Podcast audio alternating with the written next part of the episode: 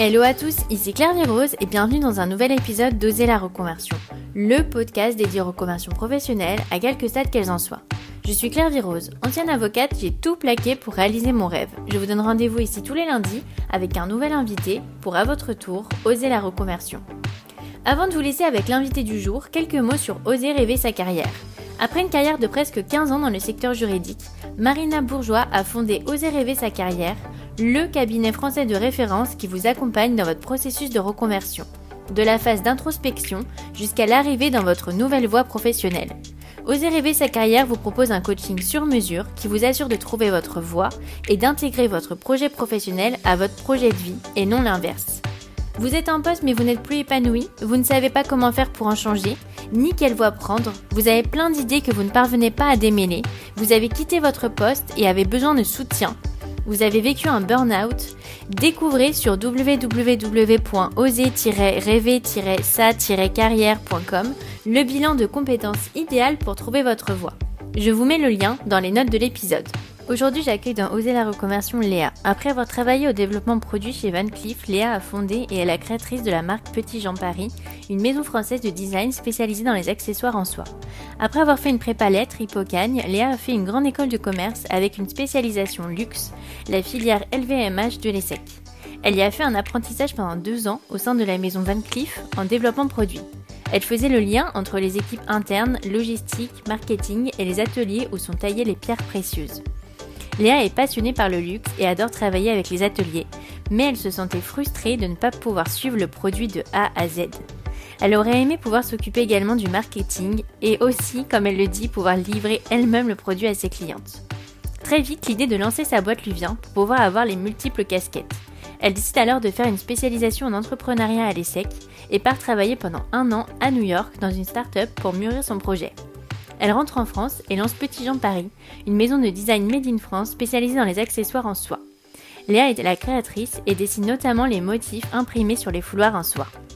Alors avec Léa, on a parlé du stress et de la frustration des grands groupes, sa vie à New York, sa passion pour l'artisanat, ses conseils très concrets pour lancer une marque de mode, son processus de création et en faire le marketing. Un épisode à voir absolument avant de lancer votre marque, car Léa nous a donné plein de conseils pratiques pour pouvoir se lancer seul. Du copywriting au business plan, au marketing. Mais je ne vous en dis pas plus et laisse place à ma conversation avec Léa. Bonjour Léa, bienvenue dans Oser la reconversion, je suis ravie de t'accueillir. Salut Clairvy, enchantée. Alors, est-ce que tu peux nous dire quel est ton métier actuel? Euh, oui, aujourd'hui, moi, je suis la créatrice et la fondatrice de Petit Jean Paris, qui est une maison de design spécialisée dans les accessoires en soie.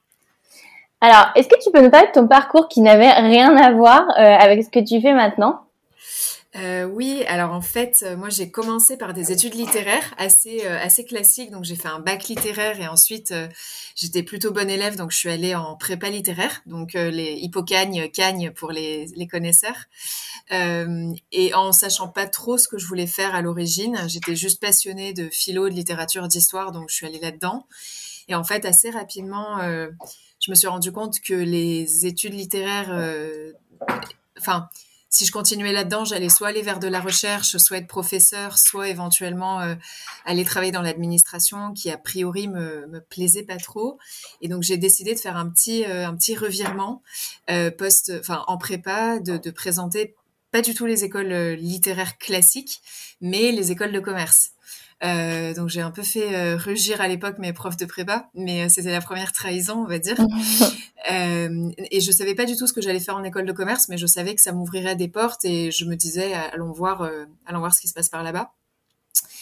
Et, et, donc je suis arrivée en, dans une école de commerce parisienne après mes concours et avec la avec l'idée, la, la, vague idée de travailler dans le livre, dans les maisons d'édition, en me disant que c'était proche de mes études précédentes. Et euh, en fait, euh, suite à mes, un premier stage dans le milieu du luxe, ça le, j'ai découvert, si tu veux, tout le milieu du luxe, qui est notamment tout le rapport aux produits euh, et le rapport au. Alors évidemment, il y a tout, tout, un côté storytelling qui me plaisait beaucoup en tant que littéraire dans les maisons de luxe, mais surtout, j'ai complètement découvert euh, plutôt la, partie développement produit, production, artisanat, métier d'art qui m'a qui m'a complètement fascinée.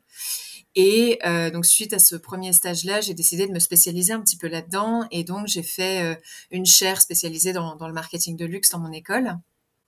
Je t'interromps un peu, mais c'est vrai que c'est marrant euh, que tu parles euh, du storytelling, parce que justement, c'est pas une maison de luxe, mais j'ai vu par exemple que Cézanne avait embauché une écrivaine pour euh, faire un peu les pubs.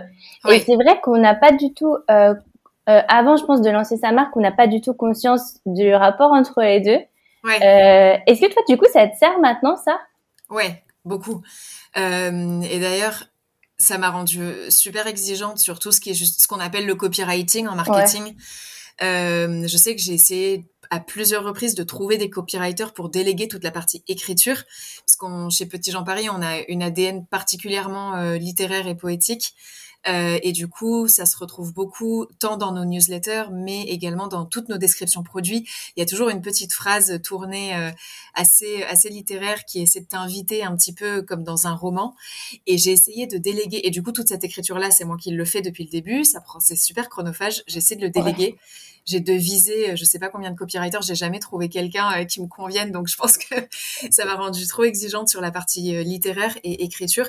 Mais oui, bien sûr que c'est super important. Et honnêtement, quand on commence à creuser un petit peu le marketing, quand on crée sa marque, ou même si un jour on est cadre sup dans un grand groupe, très rapidement, on arrive à toucher des outils comme les plateformes de marque, comme, tu vois, des briefs d'ADN de, de, marque, des choses comme ça. C'est évident que il faut avoir à la fois, pas forcément le sens de l'écriture, mais au moins le sens de, des, concepts, le sens des mots. Il faut savoir faire la différence entre euh, euh, si on parle de bucolique ou de, ou de rêverie ou de flânerie, c'est pas les mêmes mots, il y a un sens derrière. On va pas y mettre les mêmes concepts et du coup derrière quand tu transmets tes briefs à tes équipes, à des photographes, à n'importe qui qui doit implémenter ton ADN de marque euh, concrètement, euh, oui, c'est important, ça, ça, joue. Donc, euh, je j'en avais pas du tout conscience quand j'ai fait mes études littéraires, évidemment, mais quand j'ai lancé ma marque, je savais que mon background littéraire serait d'une aide assez importante. C'est vrai que même, euh, je pense que si on est assez haut placé ou si on veut faire carrière, en fait, on fait du copywriting, mais pour soi, euh, dans sa manière de se présenter, en fait. juste pour les auditeurs qui connaissent pas trop le copywriting, en fait, c'est c'est un peu les messages de publicité, on dirait en fait c'est des, du copywriting. En fait, c'est la façon de présenter une marque ou la façon de se présenter pour euh, faire passer un message qui est euh, marquant, on va dire, et qui qui, qui est en accord avec euh, ce qu'on qu'on souhaite. Pour ça, ça on voilà, je sais pas si c'est une bonne présentation. Comment tu, tu présenterais ben, alors déjà, copywriting, ça n'a rien à voir avec le copyright, le petit signe de protection. Ça s'écrit writing à la fin comme écriture en anglais. Et pour moi, le copywriting, c'est le dans le domaine du marketing, c'est le mot qui euh, qui désigne toute la forme euh, écrite euh, tout, de l'ADN d'une marque. Donc ça va être tout le texte qui est rédigé pour une marque dans plein de supports différents, que ce soit newsletter, même vos captions de, de posts Instagram, il y a du copywriting dedans. C'est comment vous implémentez par des mots euh, l'ADN de votre marque, grosso modo. Est-ce que tu as des conseils euh, justement pour euh, se former là-dedans? Euh, alors, t'es inné en fait Alors, non, pas tout à fait parce que, enfin, je pense que j'ai un, une facilité avec les mots, avec l'écriture qui me vient de mon background littéraire, ça c'est sûr. Maintenant, le copywriting, ça requiert pas seulement de savoir bien écrire, ça requiert aussi de savoir s'adapter aux canaux avec lesquels tu travailles. Par exemple, euh, je sais qu'au début, quand je rédigeais mes newsletters pour ma marque, ce qui n'était pas évident pour moi à gérer, c'était la, notion de, call to action.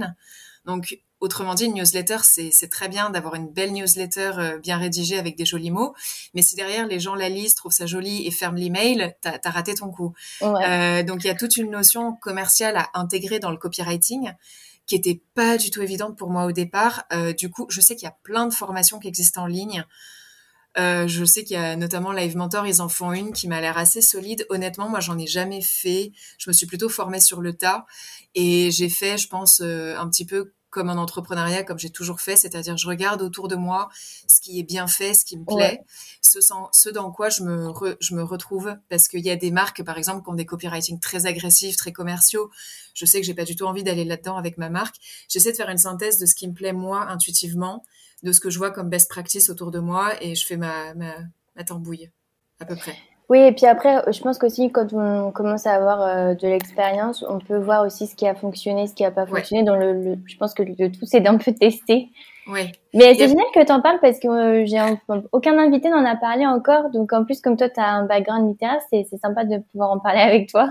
Il y a peut-être un outil éventuellement, s'il y a un conseil que je devrais, que je devrais donner, c'est que hum, moi ça m'a vachement servi au tout début de ma maison de formaliser un petit peu l'ADN de ma marque.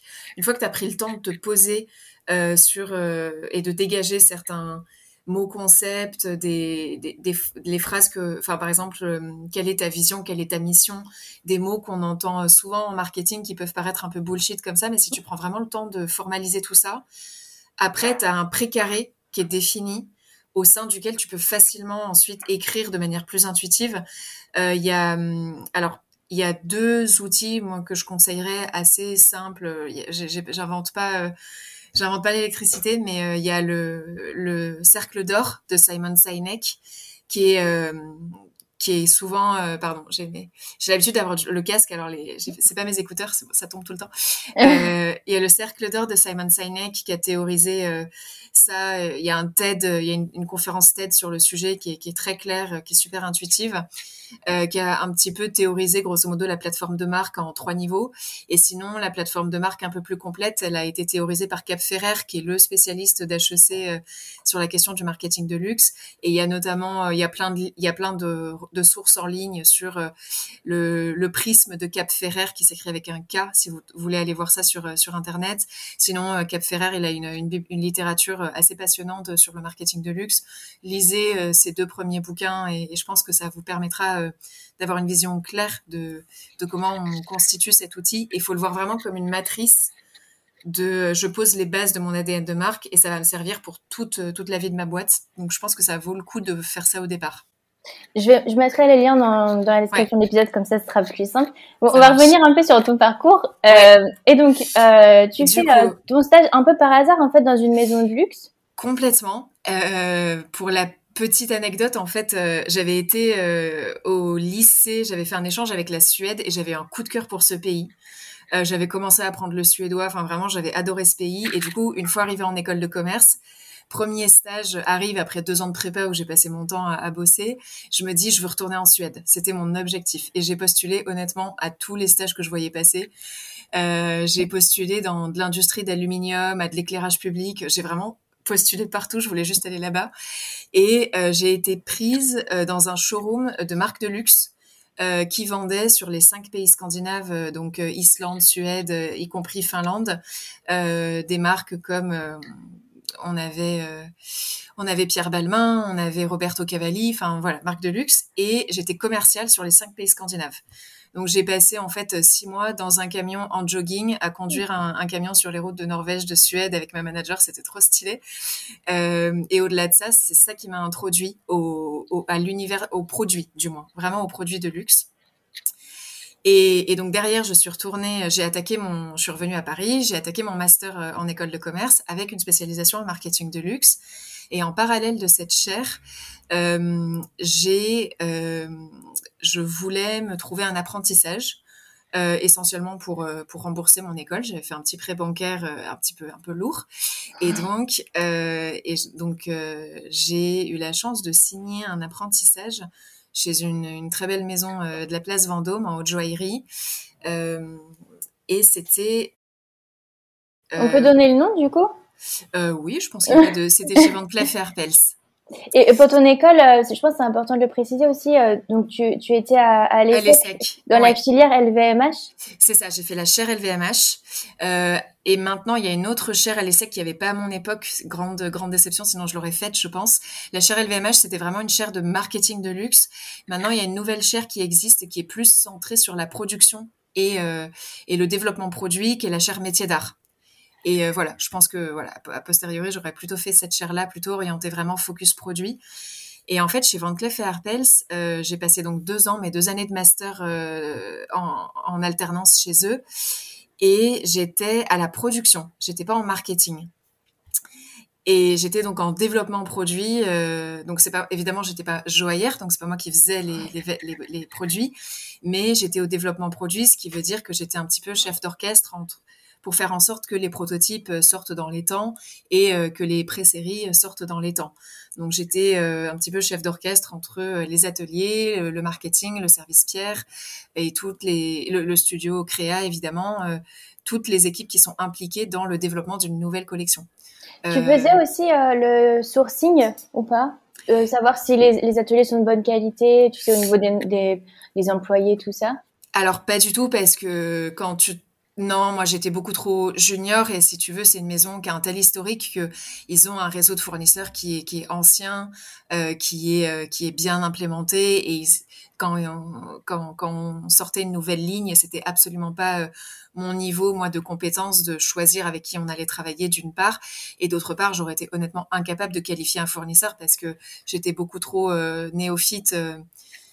Euh, j'ai eu une formation express en arrivant sur les types de pierres, les caratages, etc. Mmh. Mais euh, entre reconnaître un type de certi plutôt qu'un autre, honnêtement, il faut des années d'expérience de joaillier pour être capable derrière de faire un contrôle qualité. Et il faut à minima être contrôleur, avoir fait un peu de contrôle qualité ou avoir été joyer soi-même euh, ou avoir un œil très aiguisé pour qualifier un fournisseur. C'était pas le même département du coup, c'est un autre département. Si, c'était le même département, mais euh, c'était euh, les, les, seniors du département, tu vois, et pas la petite nouvelle qui est là depuis six mois, quoi. Non, je demande parce que développement produit, c'est vrai que ça paraît un peu vaste et on ne sait pas forcément à quoi ça correspond. Donc ça veut dire qu'en fait, si tu gravis les échelons, par exemple, tes boss, en fait, c'était quoi à peu près leur job pour qu'on ait une idée de si tu fais carrière dans le développement produit chez, chez Van Cleef? Ouais. Euh, c'est un petit peu dur à dire. Alors, clairement, moi, mon N plus 2, ce qu'il allait gérer, c'était, euh, par exemple, toutes les relations avec les autres départements. Par exemple, si on lance un nouveau, une nouvelle collection, euh, alors, il faut dire que dans la joaillerie, il y a une dimension qui est assez intéressante, mais qui est super compliquée, c'est toute la dimension logistique.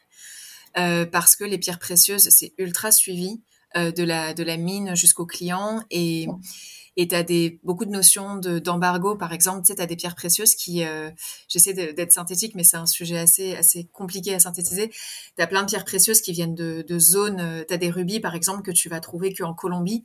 ou des, types d'émeraudes. Euh, c'est pas un produit que tu trouves sur toute la planète, évidemment, de manière, de manière homogène. Donc, tu as des, certaines pierres qui ne peuvent venir que de certaines régions du monde.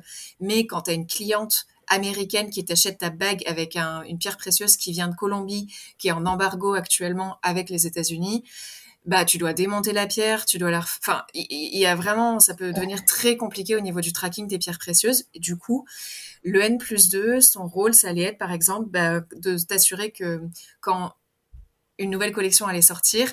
Est-ce qu'on était bien en temps et en heure avec les équipes marketing, avec les équipes marché Est-ce qu'il n'y avait pas de problème au niveau logistique, au niveau du sourcing fournisseur, au niveau de la qualité des pierres, etc. Euh, de s'assurer avec le service pierre qu'une fois qu'on validait les pré-séries, ok, est-ce que euh, derrière, euh, pour produire les quantités, est-ce qu'on avait assez de sourcing? Donc, je pense que lui, il a un niveau de, il a un rôle de chef d'orchestre également, mais sur des sujets beaucoup plus politiques et beaucoup plus interdépartements.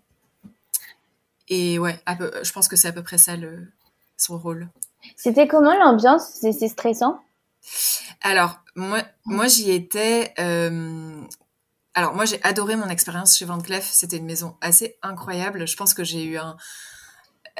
En particulier, ce retour-là du fait que j'étais au contact des ateliers et des, et des fournisseurs et que ça m'a ouvert un monde. Enfin, c'était féerique, tu vois. Tu rencontrais. Euh, des ébénistes, des, des joailliers, des, lapidaires. Enfin, c'était vraiment la caverne d'Alibaba.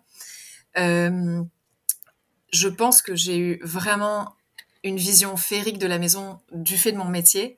Je sais pas ce que c'est, par exemple, que d'être dans le département communication. C'était pas du tout mes services. Je les ai vus euh, quatre fois au, cours de mon apprentissage. Au, au département prod, moi, j'ai adoré. Euh, je pense aussi que j'avais des deux super managers qui faisaient énormément de tampons. Moi, j'ai pas beaucoup ressenti de pression, par exemple. Est-ce que c'était parce qu'il n'y en avait pas ou est-ce que c'était parce que elle faisait un énorme travail de, tu vois, de, de tampons pour me protéger C'est possible. J'étais la seule junior euh, à l'époque de mon équipe. Il y avait que des, des, des, des gens en CDI. Moi, j'étais la seule stagiaire ou euh, apprentie. Donc peut-être que j'ai, ils m'ont, elles m'ont un petit peu materné au début pour ça. Je sais que quand moi je suis partie de mon apprentissage, l'équipe elle a quasiment doublé. donc peut-être que ça s'est vachement intensifié au niveau rythme. J'aurais du mal à, te dire. mais de manière générale, je pense que dans le développement produit, il y a quand même des éléments stressants. Enfin, je pense que c'est un job dans l'ensemble quand même assez stressant parce que tu es sur des impératifs de timing. Mm tout le temps. Toutes tes missions, elles sont soumises à des timings parce que tu es sur des sorties de produits, des lancements de collections. Et euh, ce qui est, ce qui est peut-être un peu compliqué là-dedans, c'est que tu as un timing à respecter en, en ayant plein de gens à faire collaborer sur un projet et des gens évidemment euh, avec des, des métiers et des, et des modes de communication très variés. Pour te donner un petit exemple, euh, c'est-à-dire que tu dois gérer des gens avec des calendriers très différents qui répondent pas au même temps que toi. C'est-à-dire que le marketing, par exemple, euh, communique essentiellement par email et temps de réponse normale 48 heures. Ton atelier, dont les, les joailliers avec lesquels tu bosses, mm. leur job principal, c'est pas d'être devant un ordinateur, c'est d'être à un établi. Eux, euh, temps de réponse normale par email deux semaines, par téléphone tous les 4-5 jours ouvrés. Euh, j'exagère un petit peu, mais et, du coup, et au-delà du fait qu'ils n'utilisent pas les mêmes outils de communication et les mêmes temps de communication, ils parlent pas du tout des mêmes sujets. Le marketing, il est en mode, OK, moi, ça doit être après-demain sur mon marché Japon. On fait partir un avion de Genève demain à 14h. Et toi, tu as ton atelier qui te dit, bah non, moi, le certi, je dois le reprendre. Du coup, je dois faire refondre le métal. Ce sera prêt dans 4 jours. Débrouille-toi avec ça. Et, et, toi, tu dois faire que tous ces gens-là s'entendent. Ouais et avec des gens plutôt créa, avec des gens très euh, logistique, tableau Excel. Et, et du coup, c'est un peu ça, la, je pense, la difficulté de, de ce job-là, du moins moi, ce que je, ce que je ressentais. Euh, et oui, stressant parce que t'as beau être le plus organisé possible, tu te prendras toujours des retards sur, des, sur tes délais de, de, de prod parce que il y a, quand tu es au développement produit, tu, tu découvres toute la partie atelier et tu découvres en fait que le vrai temps incompressible dans le développement produit, c'est pas le marketing, la logistique, etc. C'est, enfin, un petit peu, mais c'est surtout les gens qui font le produit. Mm. Et euh, quand tu euh, quand avais une semaine d'avance sur ton planning et que tout, tout, se passait bien, mais que au moment du certi, à la dernière étape de ta, de, de ta bague, de ton proto, tu as la pierre qui pète, parce que ça peut arriver, tu peux avoir une fissure dans l'émeraude que personne n'avait vue, ta pierre elle pète, ben tu repars à zéro. Et, et, ça, tu peux pas le gérer, en fait. Ça peut arriver. Donc, tu es en permanence à gérer l'imprévu qui est, qui, est, qui est inhérent au développement produit et à la production en atelier, en fait. Ouais, et puis en plus, moi j'ai l'impression quand même que plus tu es dans un grand groupe, une grande maison, plus euh, plus il y a de personnes, plus il y a d'échelons et plus la communication est difficile. Et ça, c'est stressant en fait, je trouve, parce que c'est certain.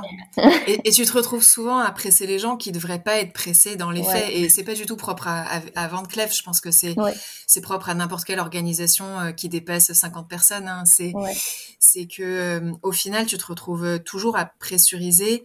Bah, souvent ceux qui arrivent en fin de chaîne, c'est-à-dire les ateliers, alors que dans les faits, c'est eux qui ont besoin de X nombre de dizaines d'heures pour faire le produit. Donc euh, ça, c'était... Euh...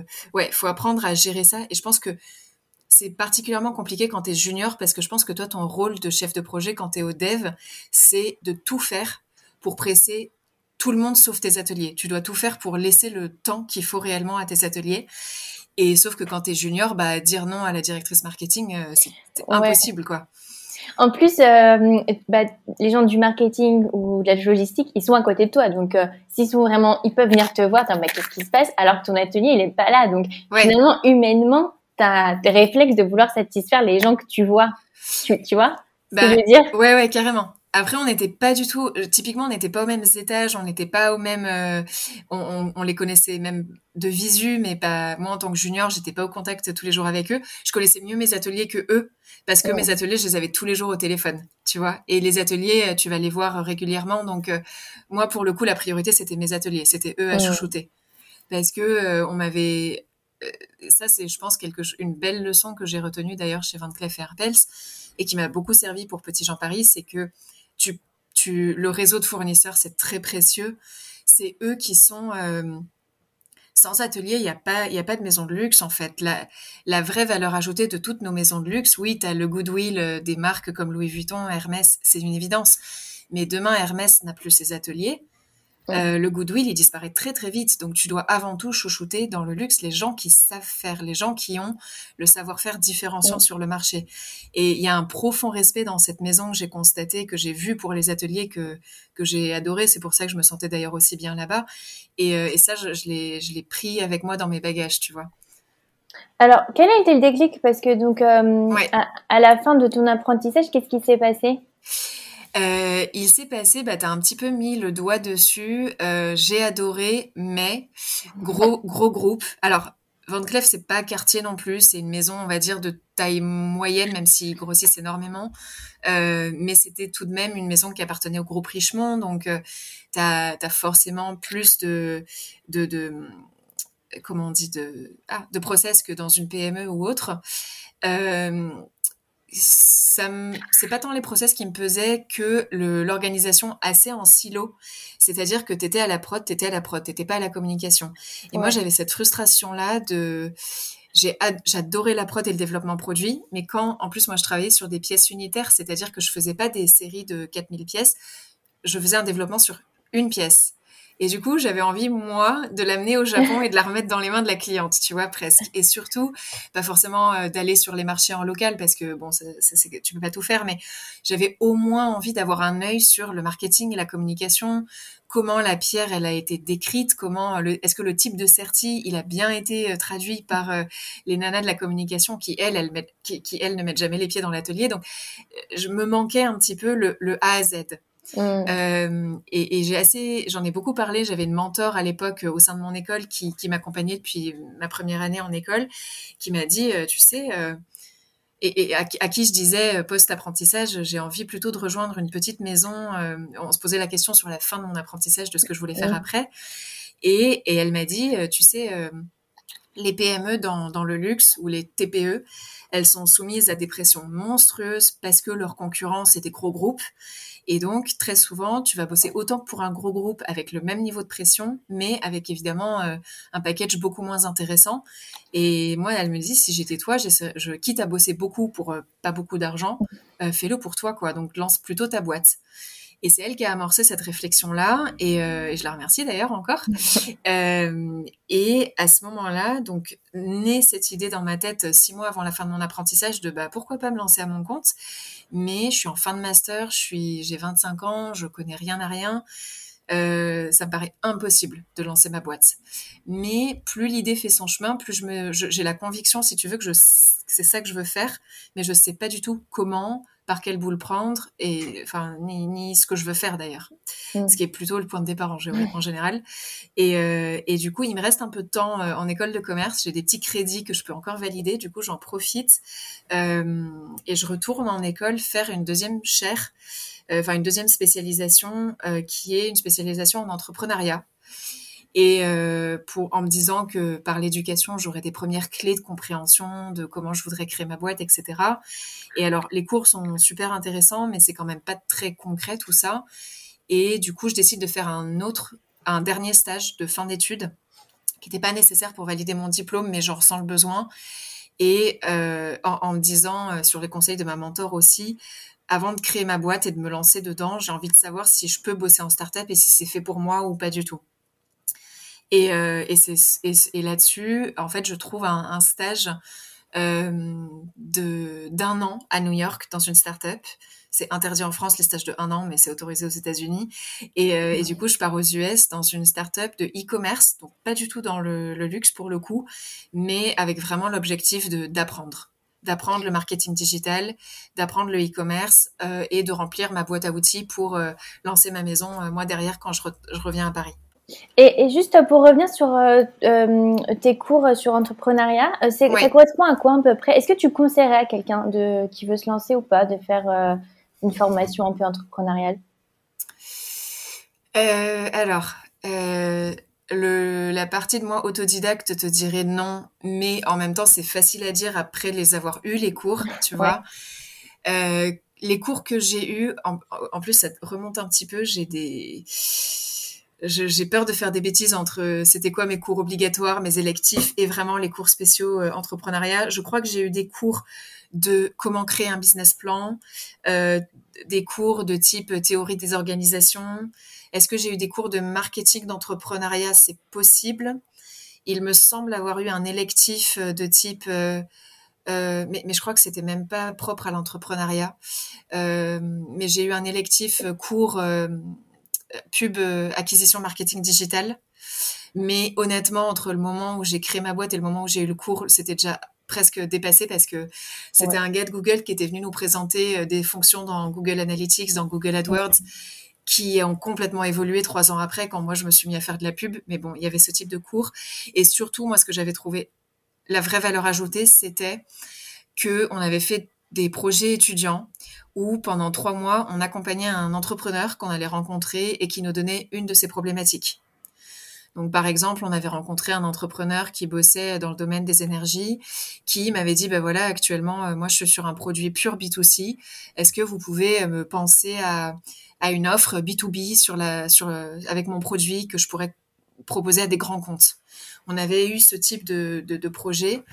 Et là, on a beaucoup, et là, moi, j'ai beaucoup appris parce qu'en fait, tu passes d'une approche euh, très abstraite à concrètement, bah, ok, euh, un entrepreneur qui a une équipe de lui tout seul, euh, qui se paye au SMIC avec un stagiaire, il peut faire quoi? Il a quoi comme ressources? Il a quoi comme moyen de C'est bien beau de sortir une stratégie avec prendre contact avec tous les, les grands comptes du CAC 40 et derrière quand l'entrepreneur te dit bah vas-y contacte-les et t'es là, ah mince, mais comment je fais? Bah, je te retourne la question et, du coup, ça t'apprend le, la débrouillardise.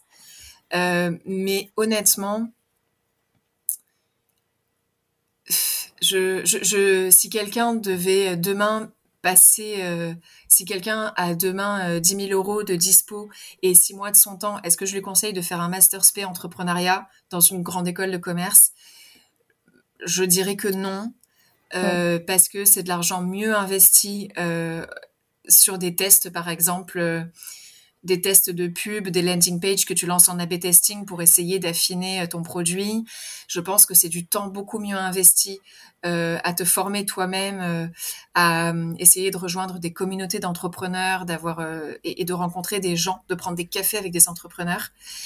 L'intérêt éventuellement que je vois sur les grandes écoles, enfin, si tu, si tu penses à une formation entrepreneuriat au sein d'une grande école, c'est que ça te met un nom sur ton CV et que si derrière, tu as par exemple euh, un produit B2B, euh, ben tu auras probablement plus de facilité à avoir des intros euh, si tu as un, beau, un beau nom sur ton CV. Maintenant, si tu as déjà fait une, école connue et que tu veux juste faire une spé entrepreneuriat parce que tu penses qu'il te manque des compétences d'entrepreneur, je dirais clairement non. Et euh, alloue plutôt ce temps-là à rencontrer des gens et à, et à, et à apprendre par toi-même. Parce que tu vas avoir des cours, mine de rien, très génériques. Tu peux pas avoir des cours entrepreneuriaux euh, spécifiques à, à, toi. Mm. Et honnêtement, moi, par exemple, dans le monde de la mode, c'est un milieu tellement spécifique que la plupart des, des formations euh, business plan ou euh, comment faire du growth hacking sur tes, tes, tes, grands comptes, tout ça, ça s'applique pas du tout. Donc, non. Et puis peut-être, enfin, de ce que tu dis, j'ai l'impression qu'il y a peut-être aussi trop. En fait, quand on fait des cours avant de l'avoir fait, on se rend pas compte de ce qui peut servir. Et puis même si c'est concret, bah en fait, on n'est pas en train de le faire. Et je pense que peut-être ce serait mieux de lancer sa boîte, ensuite peut-être embaucher quelqu'un qui peut continuer un peu et suivre en même temps une formation. Parce que j'ai l'impression que ce serait peut-être mieux après, une fois qu'on a commencé, qu'on a un peu plus euh, Ouais, moi je privilégie beaucoup les formations ponctuelles, précises sur des besoins opérationnels que tu rencontres à des moments précis du développement de ta boîte au fur et à mesure. Parce que faire six mois full-time de, d'école que, que tu auras oublié dans deux ans quand tu auras réellement besoin des compétences, c'est un peu dommage. Et je pense aussi que l'idée de faire une formation en entrepreneuriat, j'en ai un petit peu discuté euh, avec d'autres femmes entrepreneurs, mais souvent j'ai l'impression que ça répond plus à un besoin de rassurance que de réellement euh, en acquérir des compétences. Euh, les compétences en entrepreneuriat, euh, c'est pas de la comptabilité, quoi. T'as pas besoin d'apprendre par cœur les, les, lignes comptables pour créer un compte de résultat. Tu vois, t'as avant tout, c'est du bon sens et de la débrouillardise. Et après, les compétences opérationnelles, tu vas les acquérir au fur et à mesure. Moi, par exemple, pour quand j'ai créé ma boîte, euh, les compétences principales qui me manquaient, c'était bah, de savoir qualifier un réseau de fournisseurs que j'avais pas vraiment appris chez, chez, chez Van Cleef et euh, d'apprendre les tissus parce que j'allais quand même travailler avec du tissu et j'y mm. connaissais rien. J'avais été jusqu'à présent en joaillerie. euh, je, mes cours de l'ESSEC d'entrepreneuriat ne me servaient évidemment strictement à rien. J'aurais pu faire une formation modéliste ou textile ou je ne sais quoi à l'ESMOD, par exemple. Euh, bah, ce que j'ai fait à la place, alors c'est pas très cool pour les commerciaux qui, qui m'ont fait la formation, mais je suis allée dans les salons de textile, les salons B2B où tu achètes des textiles. Euh, je me suis assise à une table d'un marchand. J'ai fait genre, je voulais acheter plein d'échantillons. J'ai pris toutes les références, les noms, tout. Et après, je suis allée voir en ligne et j'ai passé et j'ai appris en ligne quoi correspondait à quoi.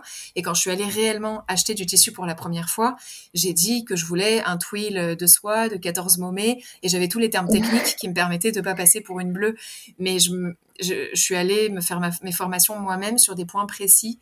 Soit euh, tu prends euh, un café avec un, un, professionnel, tu lui dis voilà, je suis en train de lancer ma boîte, j'admire ton parcours, est-ce que tu aurais 30 minutes pour me présenter un petit peu ton métier? Et, et j'ai plus fonctionné après comme ça au coup par coup pour apprendre. Bah, c'est un, un, super conseil et c'est vrai que souvent c'est un peu dans l'apparence parce que quand tu travailles comme ça avec des, des, fournisseurs, tout de suite ils se font un avis sur toi si tu es sérieux ou pas et donc c'est super important de. Et donc juste pour revenir un peu sur ton parcours, donc tu pars un an, tu pars un an à New York. Comment tu as fait pour trouver ce, ce stage? Euh, clairement réseau école. Euh, c'était un stage qui était dispo sur le back, enfin le back office de nos écoles où il y a toutes les offres. Et euh, un des deux fondateurs de cette startup était un Français ESSEC et euh, l'autre était la cofondatrice était américaine. Et, euh, du coup, j'ai postulé directement via l'école. Le cofondateur m'a reçu en entretien. Et après, il m'a donné son go. Et ensuite, j'ai fait tout, tout le process pour obtenir mon visa, qui était un peu, un peu long et douloureux. Et trois mois après, je suis arrivée le 4 septembre à 2015 2014 à New York. est-ce que, tu fais partie, tu fais partie des fanas de, de New York qui veulent absolument être tournés ou pas? Pas du tout. c'est l'inverse. C'est, je sais pas si j'ai le droit de dire ça, mais c'était l'angoisse pour moi New York. J'ai, j'avais, j'habitais à Brooklyn et je travaillais à Manhattan. Brooklyn, j'ai eu la chance en fait, je logeais dans une dans chez une famille en fait qui avait tout un étage qui louait à des étudiants et, euh, et du coup j'avais la chance d'habiter dans un quartier assez cool de Brooklyn pour pas très cher parce que c'est hors de prix l'immobilier là-bas et du coup j'étais dans une un quartier qui ressemblait vraiment ça ressemblait un peu à Amsterdam T'avais toutes les petites maisons en briques, t'avais les petits parcs, les petits marchés le week-end. Ça faisait très européen comme mode de vie. Et euh, la semaine, par contre, j'étais à Manhattan. Et ça, c'était l'angoisse. C'était, enfin, pour moi, hein, moi, j'ai grandi euh, à la campagne et les grands buildings très verticaux, la foule de gens incessante, le bruit, c'était juste euh, trop euh, anxiogène et trop chargé mentalement. Et, donc j'étais très contente de revenir en France, déjà pour mieux manger et juste pour, pour respirer et pour prendre le temps. C'est un truc que les New-Yorkais ne savent pas faire, c'est de prendre le temps de, de rien, même de, de, passer du temps entre eux, ils savent pas faire, c'est impressionnant. C'est vrai que c'est très français aussi, je pense, parce que je vois même ici euh, à, à, Londres, euh, ouais. en France, en France, il y a vraiment quelque chose de, je sais pas, je me laisse vivre, mais il y a un petit côté, je, bah voilà, je, je chill, je prends un verre en terrasse, voilà. Ouais. Et, et c'est vrai que même en Angleterre, ça n'existe pas trop. Je sais pas comment expliquer, mais t'as pas ce côté un peu. Euh, bah, flânerie, justement, comme tu disais, un peu ce côté-là, ça n'existe pas trop. Je pense que c'est vraiment français et peut-être plus pays latin. Ouais, complètement. Et ben, j'ai grandi en Provence en plus, donc vraiment, moi, c'était un choc de culture euh, un peu, un peu trop lourd. Et au-delà de ça, euh, moi, je savais que, enfin, le, projet, mon projet entrepreneurial, il s'est précisé au fur et à mesure de mon, séjour à New York. Et je savais que je voulais créer une maison euh, avec des, artisans français, donc ça faisait sens pour moi de, de rentrer en France, créer ma maison. Et aussi, il y a une, un, une notion que je ne sais pas si tu en, en as déjà parlé avec d'autres d'autres entrepreneurs, mais euh, ça coûte super cher New York comme ville. Et pour créer ta, ta boîte à New York, euh, c'est bête, mais par exemple, tu crées ta boîte en France, les, les, les frais de... Tu peux déposer toi-même ton dossier auprès du greffe du commerce, par exemple, ça te coûte 150 euros. Aux États-Unis, tu es obligé de passer par un avocat. Tu, tu, je pense que c'est impossible aux États-Unis de créer ta boîte en organique sans démarrer par une levée de fonds ou, ou alors très très très vite, tu dois faire appel à... J'ai l'impression que c'est OK euh, de lancer une entreprise en France euh, avec une fourchette, on va dire, de 10 000, 50 000 euros. Aux US, euh, en dessous de 300 000 dollars, je ne sais même pas comment c'est possible. Donc, il y avait... Et, et, en termes de, de, train de vie, euh, t'as pas le chômage, par exemple, à New York, quand tu te lances. Moi, ayant fait l'apprentissage, j'ai pu bénéficier de deux ans de chômage quand j'ai créé ma boîte euh, en France. Et ça, c'est monstrueux. Ça veut dire que pendant deux ans, t'es pas obligé de te payer. Euh, ça veut dire que tu t'en, enfin, traduit en salaire US, ça veut dire que tu as besoin de 100 000 dollars en, moins au démarrage, tu vois. Ouais. J'avais vu quelque chose qui disait le, bah, en fait, le plus gros business angel en France, c'est oui, le chômage. Mais bien sûr. Et d'ailleurs, tu as un énorme taux d'abandon, euh, enfin énorme. As le, plus fort taux d'abandon des startups, c'est post deux ans. Mm. Bah, c'est lié au chômage qui s'arrête. Hein. Il n'y a pas une espèce de loi de marché qui fait qu'au bout de deux ans, euh, tu as des produits qui décollent ou pas. C'est clairement le, chômage. On est, on est tout à fait d'accord.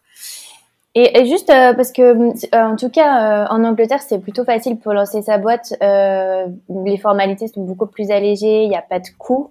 Donc, c'est même plus facile qu'en France.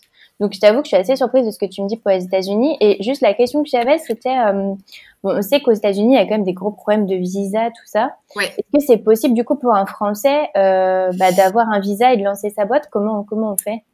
Ouais, clairement, euh, bah, c'était l'autre raison principale pour laquelle je voulais rentrer aussi, c'est que je voyais que j'avais des collègues, euh, enfin des, des, des, des, amis de la communauté expat français qui avaient commencé à monter leur, à créer leur vie aux États-Unis, qui étaient euh, sur des, visas sponsorisés, qui travaillaient pour des boîtes françaises basées aux États-Unis pour la plupart, et ils étaient tous ultra tendus. Il y en a qui commençaient à avoir des gamins, qui avaient, qui n'étaient pas forcément mariés à des américaines, mais qui avaient vraiment leur vie installée sur place. Et tous les trois ans, au moment du renouvellement du visa et du contrat, ils étaient tendus de potentiellement euh, voir leur vie réduite à néant et de devoir rentrer en France. Moi, j'avais pas du tout envie de créer une entreprise dans un contexte où potentiellement, au bout de trois ans, euh, bah, ma boîte allait rester aux US et moi j'étais rapatriée en France. Enfin, ça n'avait aucun sens. Euh, je sais pas comment. Alors, je sais que moi, le fondateur euh, français qui avait créé sa boîte aux États-Unis, je pense qu'il avait pu le faire parce qu'il avait fait une fac américaine.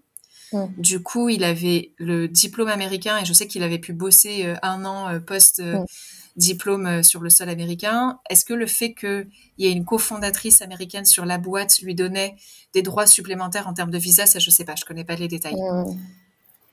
Alors, donc, euh, tu rentres en France. Euh, comment tu as le déclic pour Petit Jean Paris? Donc, est-ce que tu peux nous dire ce que c'est et comment tu as le déclic de, de créer Petit Jean Paris? Oui, alors Petit Jean Paris, c'est assez rigolo. C'est venu de, de, de l'abandon d'un autre projet. Euh, quand, quand je finis mon apprentissage et je suis encore à Paris, mais j'ai cette idée-là de d'aller plutôt vers l'entrepreneuriat. Avant de partir à New York, je commence à monter un projet avec un collègue de, de la chaire LVMH euh, autour de l'artisanat métier d'art français et autour de, du constat que euh, lui aussi travaillait dans un, pour un gros groupe de luxe et on constate en fait que les ateliers, les fournisseurs des grandes maisons sont quasiment tous exclusivement sur des business B2B. Et on se dit potentiellement, pourquoi pas développer des formules de, de B2C simples sur lesquelles ils pourraient venir se pluguer euh, à l'étranger sur des marchés euh, comme les Émirats arabes, comme l'Asie, où il y a des forts pouvoirs d'achat pour les métiers d'art français. Et donc on commence à bosser là-dessus pendant six mois. Moi, je pars aux États-Unis en me disant aussi, euh, je vais profiter de ma présence aux États-Unis pour commencer à sonder un peu le marché, pour essayer de rencontrer euh, sur place des, acteurs qui, pourraient que, que, le projet pourrait intéresser. Et au bout de six mois aux États-Unis, donc au total, ça faisait un an que je commençais à bosser sur ce projet mon, associé me dit qu'il abandonne le projet pour des raisons perso, euh, très très compréhensibles. Et, du coup, je me retrouve euh, à mi-chemin aux États-Unis en me disant euh, mince, j'ai un peu fait le shift de partir aux États-Unis pour derrière dans l'idée de créer ma boîte. qu'est-ce que je fais? Est-ce que je rentre à Paris dans quatre mois et je postule chez L'Oréal, LVMH, etc. Euh, ou est-ce que euh, non, je continue sur euh, créer ma boîte, sauf que ce projet-là toute seule, je pouvais pas le faire, il était trop lourd. Et euh, le collègue avec qui j'avais monté ce projet-là, c'était un école de commerce 1G et on était très complémentaires en fait. Et il y avait vraiment des tâches que lui allait pouvoir faire que moi je pourrais pas faire. Et, et donc vraiment, je peux pas reprendre ce projet-là toute seule. Et du coup, je pars du constat que je suis vraiment parti sur les rails. C'est bon, le, déclic entrepreneuriat, il a été activé avec ce premier projet. Mais je me retrouve avec cette envie entrepreneuriale, mais je sais pas quoi faire comme projet. Et du coup, euh, toujours sur les conseils de ma, de ma mentor, j'ai vraiment eu une mentor en or euh, pendant toutes mes, études. Elle me dit, bah, c'est facile, tu fais la liste de ce que tu sais faire et euh, tu essaies de créer un projet à partir de ça. Et ma première réaction quand elle me dit ça, c'est de lui dire, bah, je sais pas faire grand chose, euh, parce que j'ai passé certes deux ans dans une grande maison, mais aujourd'hui, moi, ce que je sais faire, c'est euh, développer des produits avec un réseau de fournisseurs déjà établi dans le domaine de la joaillerie. Donc, à part rejoindre une autre grande maison de joaillerie, je vois pas trop ce que je peux faire. Et, mais, mais je, suis quand même ses conseils et j'essaie de faire un peu la liste de, ce que je sais faire et de ce que j'ai envie de faire accessoirement. Et euh, ce que je sais faire, grosso modo, c'est de dessiner c'est d'écrire. Euh, c'est quand même de d'établir des rétro-plannings et de suivre des développements produits et de créer des cahiers des charges avec euh, des spécificités techniques, etc. J'ai le, le framework, on va dire. Après, peut-être les spécificités techniques d'un produit à l'autre, euh, ça, varie, mais j'ai les, j'ai disons la matrice pour, pour pour travailler je sais développer un produit, je sais écrire et je vois à peu près comment ça se passe la vente des produits de luxe parce que j'ai fait un premier stage en tant que commercial là-dedans. Certes, j'ai tout mon réseau en Scandinavie, mais bon, voilà, on peut peut-être quand même faire un truc avec ça. Et, du coup, assez rapidement, euh, ben, ce qui, ce qui émerge, c'est que, ben, a priori, je suis bien partie pour créer des produits, pour faire un développement produit et donc pour créer une marque. Mais une marque de quoi? Euh, et là, en fait, j'ai fait un calcul. Je suis pas partie de ce que moi je voulais absolument faire. Euh, j'ai plutôt fait un, calcul plutôt rationnel qui était de me dire j'ai quoi comme argent, euh, comme fonds, comme mise de départ? Est-ce que je peux aller sur des développements très coûteux qui vont requérir, par exemple, dans la joaillerie, tu dois avoir des moules faire des moules, ben ça te, ça veut dire que si tu, ça, coûte. Alors ça, ça dépend évidemment de la complexité des moules, mais c'est entre 300 et 2000 euros, on va dire le moule. Tu lances une première collection avec avec 10 pièces, par exemple, ça veut dire que même si tu es sur des tout petits moules, pas compliqués du tout, tu as ne serait-ce que 3000 euros de frais juste pour le moule. On parle même pas de prototypage ou quoi que ce soit. Donc je savais déjà que je voulais éviter les coûts fixes lourds donc, petit à petit, et, aussi, euh, avec, je savais dessiner avec du, avec du dessin, tu sais faire quoi? Ben, L'idée de l'imprimer, elle est venue assez rapidement, de l'impression euh, numérique qui fait que tu n'as pas de frais fixes lourds de développement. Et donc, tu peux faire quoi de sympa euh, qui requiert pas d'énormes coûts fixes en impression textile, avec de la confection française, donc avec des savoir-faire français. Ben, dans le domaine du textile, tu as essentiellement le lin et la soie. Et si tu si tu veux pas des coûts de fixe trop, des, des, des frais fixes de développement trop élevés, t'évites le prêt-à-porter et donc de l'accessoire. Ouais, parce que c'est vrai que dès que tu fais du prêt-à-porter, tu as beaucoup de frais parce que tu dois sortir des collections super rapidement. Et, ouais. Et tu as les frais de patronage, de, de prototypage, d'essayage mannequin qui sont élevés. Alors, je te dis ça, euh, ceci dit, moi, j'ai quand même fait la, la, bêtise au début, entre guillemets. J'ai lancé au tout début une première collection de chemisiers en soie euh, je voulais lancer un, un monoproduit euh, chemisier en soie, tandem carré en soie. Et j'ai lancé une première collection de chemisiers et j'ai dit plus jamais. Euh, du moins pas avant d'avoir des investisseurs qui, qui backent le truc. Et, et, du coup, très rapidement, au bout d'un an et demi, j'ai bifurqué sur uniquement de l'accessoire parce que en organique, euh, je m'en serais pas sortie sur du prêt-à-porter. Ce qui est bien en plus, quand tu fais de l'accessoire, c'est que c'est des tailles uniques, donc tu n'as pas besoin, alors que sur les chemisiers, bah, tout de suite, c'est plus compliqué en fait, de gérer les stocks, tout ça. Exactement. Et euh, tu as un taux de retour, alors j'ai pas les chiffres 2021, mais je crois que les chiffres 2018-2019, tu avais un taux de retour moyen produit qui était de entre 10 et 15% pour l'accessoire, alors que tu es plutôt sur du 20-25% pour le prêt-à-porter.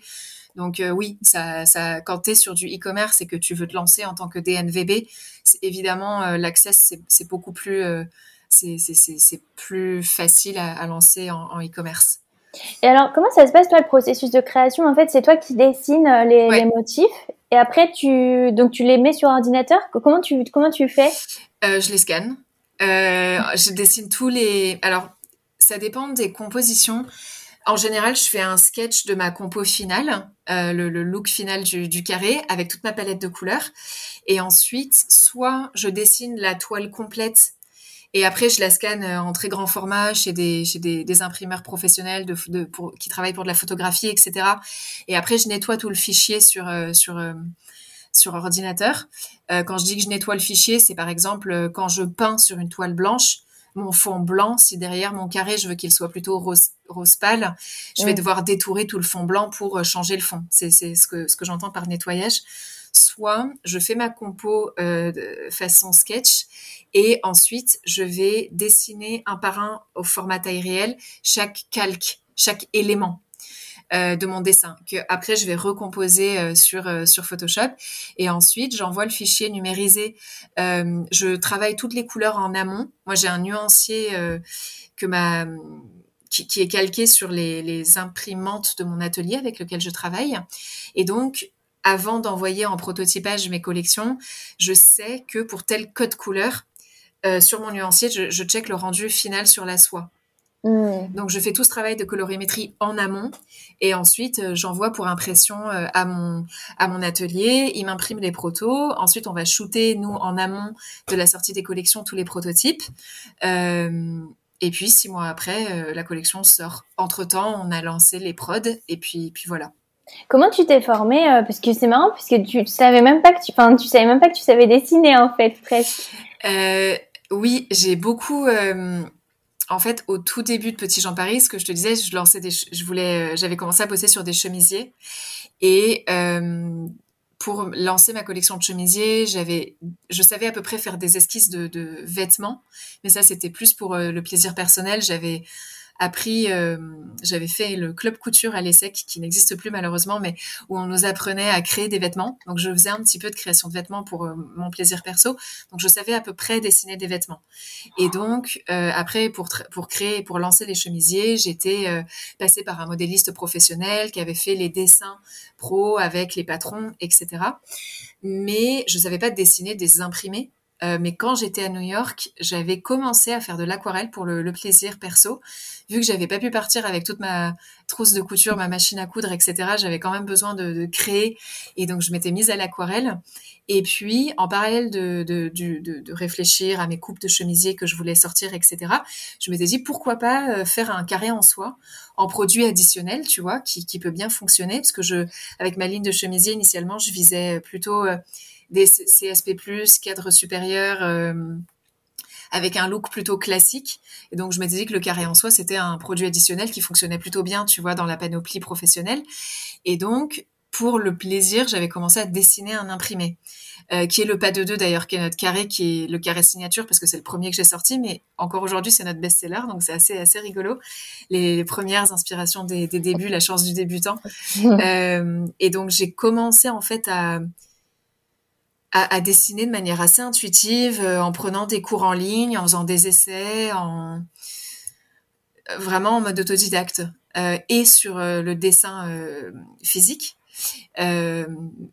que sur Photoshop parce que j'ai appris Photoshop, Illustrator, toute la suite aussi avec moult tutoriels YouTube tard le soir, voilà. Oui, je connais bien ça. Mais franchement, c'est vraiment génial, je trouve, tout ce que tu transmets depuis le début de l'épisode parce que, euh, en fait, tu dis beaucoup, j'ai appris par moi-même et en fait, c'est vrai. En fait, enfin, je trouve ce qu'il faut vraiment transmettre aux auditeurs, c'est que oui, en fait, on peut tout apprendre et que il suffit en fait de se poser, même de dessiner un petit peu. Après, on se dit ah bah mince, je sais pas faire ça, ben je vais regarder un tuto. Et puis en fait, au fur et à mesure, tu progresses comme ça. Euh, et, et en fait, il faut juste faire le premier pas. Ouais. Et en France, on a vraiment, je trouve, une vision très euh, très normé par rapport aux études et aux carrières que tu es censé faire après telle et telle étude. Moi, on me, on fait tout le temps, tout le temps systématiquement la remarque. Quand je dis que j'ai créé une maison de design, on me demande quelle école de design j'ai faite, évidemment. Mmh. Et quand je dis que j'ai fait une école de commerce, tout le monde est étonné systématiquement, me pose la question ah bon c'est super bizarre, mais du coup euh, comment tu sais dessiner? Et, c'est drôle comme réaction parce que ça me sert.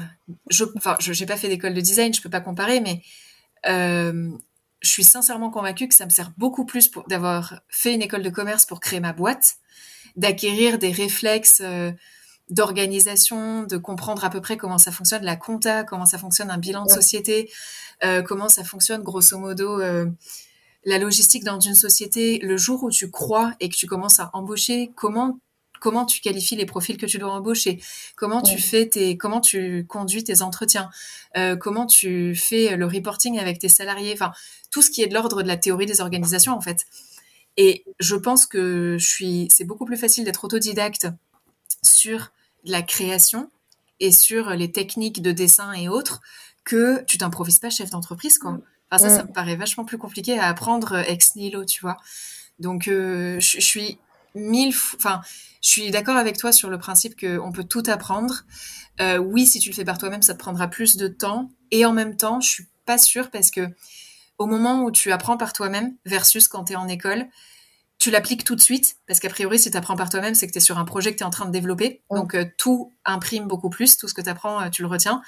Et tu es, beaucoup plus, euh, enfin, a priori, tu es plus passionné par ce que tu es en train d'apprendre, parce que tu, tu, c'est de ton fait à toi, c'est de ton, c'est pour ton projet à toi. Donc, donc je pense que tu es potentiellement même plus efficace. Je devrais peut-être pas dire ça, je vais. je pense que oui, tu apprends mieux parce que quand tu es à l'école, c'est un peu passif et donc du coup là, c'est. Ouais.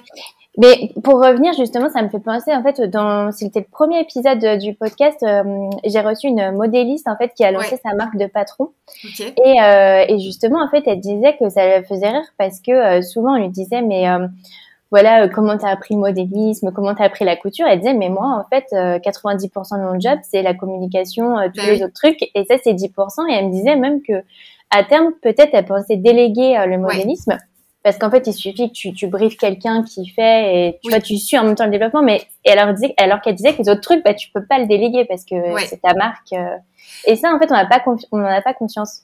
Ah, mais clairement, moi, le dessin, c'est 10% de mon temps. Je, je te confirme. Et je pense que, alors maintenant, j'ai une petite équipe, donc euh, ce qui me prend moi beaucoup de temps, c'est la gestion de projet avec les partenaires, la gestion d'équipe, euh, le marketing, même si maintenant euh, c'est en partie délégué à une agence, mais tu as quand même les briefs hebdo à faire, tu dois faire toutes les étapes de validation des pubs qu'on lance sur Facebook. Je passe mon temps à valider des trucs en fait. Euh, et tu valides au début, tu fais toi-même, évidemment. Au début, tu, rédiges tous tes posts Instagram, t'expédies toutes les commandes, tu décroches le téléphone dès qu'il y a un client qui appelle, etc. Petit à petit, tu délègues, mais tu dois former les personnes euh, auprès desquelles tu délègues et tu dois checker très régulièrement. Tu fais des points hebdo. Et une fois que toi, tu délègues pas mal de tâches opérationnelles, bah, ton job en tant que chef d'entreprise, c'est de développer des partenariats, c'est de faire croître l'entreprise. Donc, tu es tout le temps en train d'essayer de contacter euh, bah, d'autres marques, des partenaires pour essayer de monter des collaborations, tu développes d'autres axes stratégiques, euh, de d'autres canaux de vente, etc. Donc oui, ton, ton job, c'est avant tout d'être chef d'entreprise et très rapidement, tu t'éloignes de, de, ton cœur de métier opérationnel, en fait. Mais ça, c'est génial que tu le dises parce que c'est vrai qu'on a toujours la vision de euh, bah, t'aimes dessiner, bah, tu vas faire. Euh, ouais. tu, tu vas, en fait, finalement, un métier, c'est pas juste le cœur de métier, entre guillemets, c'est euh, tout ce qu'il y a autour. Et c'est important de le dire parce que je trouve qu'on met pas ça assez en valeur, même pendant les études. On se concentre très sur euh, les compétences, en fait, et on se rend pas compte que finalement, tu as tout un package, même quand tu bosses dans une, un grand groupe bah en fait, euh, tu as aussi comment tu communiques avec les autres personnes, toute l'organisation, comprendre comment ça se passe. Euh, c'est pas juste toi ton travail. Oui, absolument. Et honnêtement, alors moi je sais que j'ai je pense que peut-être que le fait d'avoir fait une école de commerce, ça m'a prédisposé à être à l'aise avec tout ça et à être très habile parce que tu fais un call euh, le matin où tu es plongé dans ton, es avec ton agence marketing, tu es plongé dans ton business manager et tu es, en train de comparer des CTR, des CPM et quel pub on lance, quel pub on arrête. Et l'après-midi, tu es euh, au téléphone avec un, un groupe et tu es en train de parler de rétro-planning de prod pour une collab et l'après-midi, euh, enfin et un peu plus tard dans l'après-midi, tu es en train de dessiner euh, et de peindre à l'huile. faut être à l'aise à être à, jongler avec toutes ces compétences là et à, à être très euh, ouais, très, très, très, très habile et très funambule, quoi. Euh, après, moi, c'est quelque chose que j'adore. Je pense que c'est personnel aussi. Moi, je, bon, je pense que tu as compris, je suis quelqu'un d'assez autodidacte, mais je suis quelqu'un, je pense, de très curieux par nature et j'adore apprendre en permanence. Je pense qu'il y a des gens que ça peut peut-être mettre dans l'inconfort de pas avoir une seule tâche, enfin pas une seule tâche, mais une compétence que tu maîtrises bien et que tu fais tous les jours euh, pareil. Moi, c'est quelque chose qui me conviendrait pas du tout et j'adore l'idée de me dire que ben, dans deux mois, on va lancer un projet. J'y connais strictement rien. J'ai deux mois pour me former. Et, euh, et, et l'idée aussi, par exemple, tu vois, quand j'ai créé mon entreprise, au tout début, mon enjeu, c'était, OK, je dois trouver des fournisseurs et je dois trouver un atelier qui accepte mes protos. Et un an après, mon gros enjeu, les premières collections étaient lancées, mon, site e-commerce était créé. J'avais passé beaucoup de temps à apprendre du CSS, du HTML, un peu de JavaScript. Mon site était lancé. Euh, ok, next step, c'est euh, l'acquisition. Je dois, je comprends que avoir un site en ligne, ça suffit pas du tout. Il faut y amener beaucoup, beaucoup, beaucoup de trafic pour que ça convertisse et un jour que ce soit rentable et pouvoir me payer un jour dans ma vie. Et donc, je, je découvre l'univers de l'acquisition. Et là, maintenant que je commence à avoir une petite équipe, je suis en train de découvrir le management et euh, comment euh, tu embauches euh, et, et, tout et toute la partie RH en fait que je trouve passionnante. Et honnêtement, quand j'ai créé ma boîte à 25 ans, je me disais pas tiens un jour je vais être, je vais avoir une fonction RH qui va me passionner parce que ça comporte une énorme composante de, de, transmission humaine que je vais adorer. Et, et j'aime cette idée-là que je pense que dans la vie d'un chef d'entreprise, tu, à chaque étape de maturité de ta boîte, tu découvres des pans entiers. Au début, tu vas être très focus opérationnel. Ensuite, il y a la partie RH qui arrive. Ensuite, il y a la partie euh, stratégie qui devient prédominante petit à petit. Mm. Et ça, moi, je trouve ça génial. Pour les gens qui seraient pas à l'aise avec euh, ça et qui voudraient vraiment euh, rester sur la partie opérationnelle et dire j'aime dessiner, donc je veux créer ma boîte dans le dessin, je veux faire que ça toute ma vie, associez-vous pour euh, avec quelqu'un qui va gérer euh, tout le reste, j'ai envie de dire, ou alors partez avec un gros capital de départ pour embaucher des gens qui vont faire l'opérationnel pour vous parce que ça peut devenir très vite frustrant. Aujourd'hui, moi, je t'avoue que je veux quand même assez rapidement me déléguer plus, dégager plus de temps pour le dessin. parce que je suis à la fois DG mais aussi directrice artistique et aujourd'hui j'ai besoin de plus de temps pour créer plus. Parce que ça risque de bloquer un jour Petit Jean Paris si euh, demain on chope une super belle collab et que je dis bah non parce qu'en fait j'ai pas le temps de dessiner le print, c'est pas possible, ça peut pas arriver. C'est anti-productif, c'est anti-stratégie de la maison. Donc il faut que je me délègue plus de temps. Donc moi je pense qu'assez rapidement, tu vois, dans les deux années à venir, j'embaucherai un bras droit direction générale pour euh, déléguer pour moi tout ce qui est par exemple compta administratif et une partie du reporting financier. C'est vrai qu'en général, quand, ça, quand, ça, quand une boîte grossit, au bout d'un moment, justement, il y a cette scission un peu sur euh, l'artistique et puis tout ce côté un peu. Euh, c'est complètement. Et non, mais en tout cas, c'est génial. Et c'est vrai que je trouve que quand on est entrepreneur, plus on apprend, euh, c'est un peu addictif en fait. Moi, je sais que j'ai un peu la même chose. En fait, quand on voit qu'on connaît pas quelque chose et qu'on arrive à l'apprendre et qu'ensuite on arrive à le faire, c'est super addictif en fait. Et après, on a tout le temps envie d'apprendre et de faire des nouvelles choses. Et euh, quelle, est euh, la plus belle chose dans ton métier et la, la plus difficile? Euh, Ouais, la plus difficile, alors la plus difficile, à part la compta qui est très chiant, euh, non, la plus difficile, c'est de, je te dirais, c'est de, je pense que c'est de prioriser. Parce que quand tu lances ta maison, en tout cas moi c'était le cas pour moi, c'est très difficile de, de te dire que tu vas pas tout faire parfaitement, tout bien au début et que tu dois accepter qu'au début, surtout si tu démarres avec un petit capital, euh, si, tu, si tu démarres avec 500 000 euros, euh, tu, tu peux faire beaucoup de choses, mais euh, quand c'est pas le cas, même, même, même, même avec 200 000 euros, j'aurais été très très contente, mais euh, quand, au début, tu dois accepter que ton site web, il sera pas euh, avec euh, le design euh, comme tu l'imaginais, sort, tout droit sorti d'une agence web qui fait des, des, sites web pour le luxe. Tu dois accepter que tes shootings photos seront pas parfaits. Tu dois accepter que tu pourras pas à la fois euh, avoir un, être super engagé en newsletter, par Instagram, sur euh, Pinterest, sur Facebook, sur LinkedIn, et en même temps lancer ta chaîne de podcast, et en même temps faire du networking avec du B2B, c'est impossible. Et même en travaillant 80 euh, heures par semaine, c'est pas possible. Donc c'est dur de faire des choix au début et d'accepter d'aller plus lentement sur d'autres sujets, et surtout c'est dur de te dire que tu sors des, des tu sors des opérations, tu sors des collections quand quand c'est pas parfait. Euh, ça, moi, j'avais beaucoup de mal avec ça au début. Il y a un truc sur lequel j'ai jamais transigé, c'était sur les produits. J'ai jamais sorti un print dont j'étais pas contente à 100% mmh. ou euh, une prod qui était qui passait pas au niveau qualité. Ça, c'est le, le, produit. Bon, ça, je pense que c'est un héritage euh, Van Cleef, mais le produit, c'est le truc qui, qui a, sur lequel j'ai jamais transigé. Par contre, des fois, ta newsletter, bah, elle n'est pas aussi belle que tu voudrais, mais il est 23 heures, ça doit sortir demain à 10 heures du matin. Il n'y a pas de faute d'orthographe, tu valides et basta, quoi. Ça, faut accepter ça. La partie la plus kiffante, ben, c'est, alors, spontanément, je t'aurais répondu le dessin, mais pas vraiment. En fait, c'est quand un truc marche. C'est-à-dire que il y a un moment, tu implémentes une application euh, sur ton e-commerce qui va te permettre d'optimiser ton flux logistique.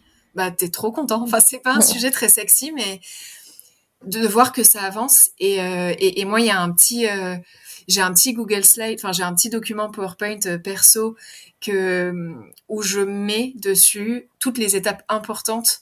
Je fais une capture d'écran, un bel email que j'ai reçu. ça peut aller d'un genre le premier crowdfunding que j'ai fait, que j'ai réussi, à un email client qui est super positif. Tout ça, je le mets dans ma dans ce fameux euh, ce, ce, petit PowerPoint que je C'est le success euh, PowerPoint. Ouais, c'est ça, c'est le petit success book. Et ce qui est très cool, c'est que quand tu as des moments un peu un peu down et où, où tu t'en peux plus et tu te dis que tu vas arrêter, tu tu vois pas le bout et je regarde ce petit ce petit PowerPoint et je mesure le chemin parcouru entre le moment où j'étais super contente parce que j'avais fait, j'étais arrivée à une vente par semaine et que là maintenant on est à, je te dis n'importe quoi, mais quatre ventes par jour et, et je mesure le chemin parcouru et je me dis, ok, en deux ans il s'est passé ça, donc dans deux ans tu seras là en termes de, de, de tu vois, de courbe de croissance. Donc en fait ça va très vite et accroche-toi quoi.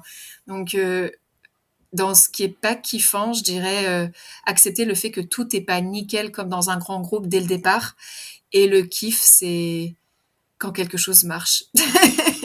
c'est peut-être un peu déprimant de le dire comme ça, mais quand tu avances, quand tu vois que tu avances. En fait, je vois tout à fait ce que tu veux dire, parce que moi, c'est pareil, moi, j'étais dans des grands groupes, et en fait, du coup, on a vraiment cette image parfaite, et du coup, c'est difficile parce qu'on ne sait pas comment c'est quand euh, les entrepreneurs commencent. Ouais.